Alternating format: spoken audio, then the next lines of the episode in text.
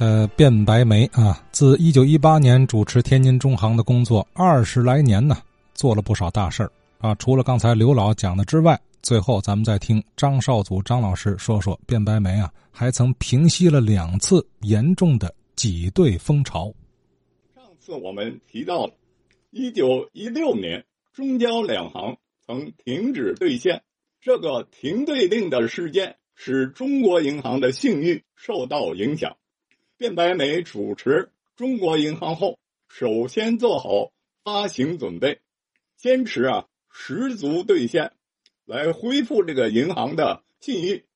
一九二一年十一月十五日，北京中国银行和交通银行突然又发生挤兑风潮，原因呢是北洋政府啊两次借贷仅享四百八十万元，公债基金。又借垫了七百万元，以及原来不兑现钞券调换的存单陆续到期。北京内部的消息传来呢，天津中国银行也发生了挤兑风潮。北京呢是十五号出的事儿，十六号天津中国银行的客户啊就开始提款，所以不得不从十七号起限制每人只能兑换十块钱。卞白梅呢，立即采取应急措施，通知各代理发行银行补足六成现金准备，商请上海分行运过来现洋一百五十万元，然后又和三金磨坊工会商量好了，你们预存过来现洋五万元，并通知呢全市啊这个一千三百多家的米面铺，收到这个中国银行的钞券，保证兑现，同时呢。由银行工会给北洋政府、国务院发电报，敕令天津海关照收中交两行的钞券。海关税务司呢，也将六厘公债基金提前拨过来备用。呃，又催收严余款十多万，这样到二十号就平息了这波呢挤兑的风潮。银行最害怕的就是挤兑风潮。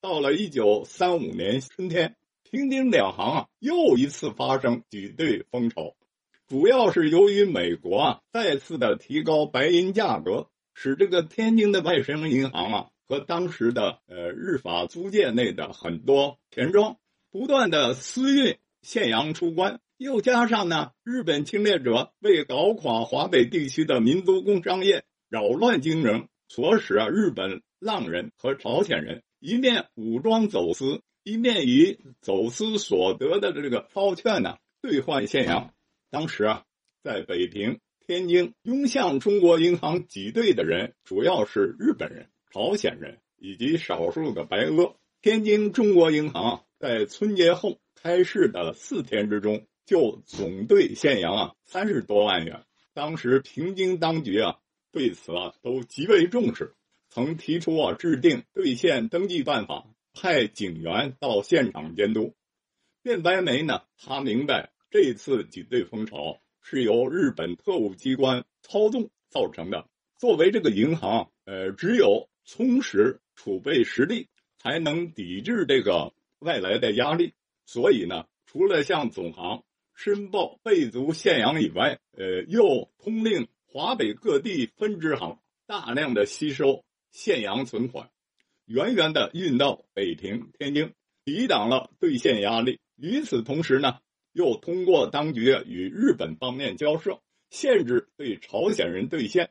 双管齐下呀，终于平息了平津两市的又一次挤兑的风潮。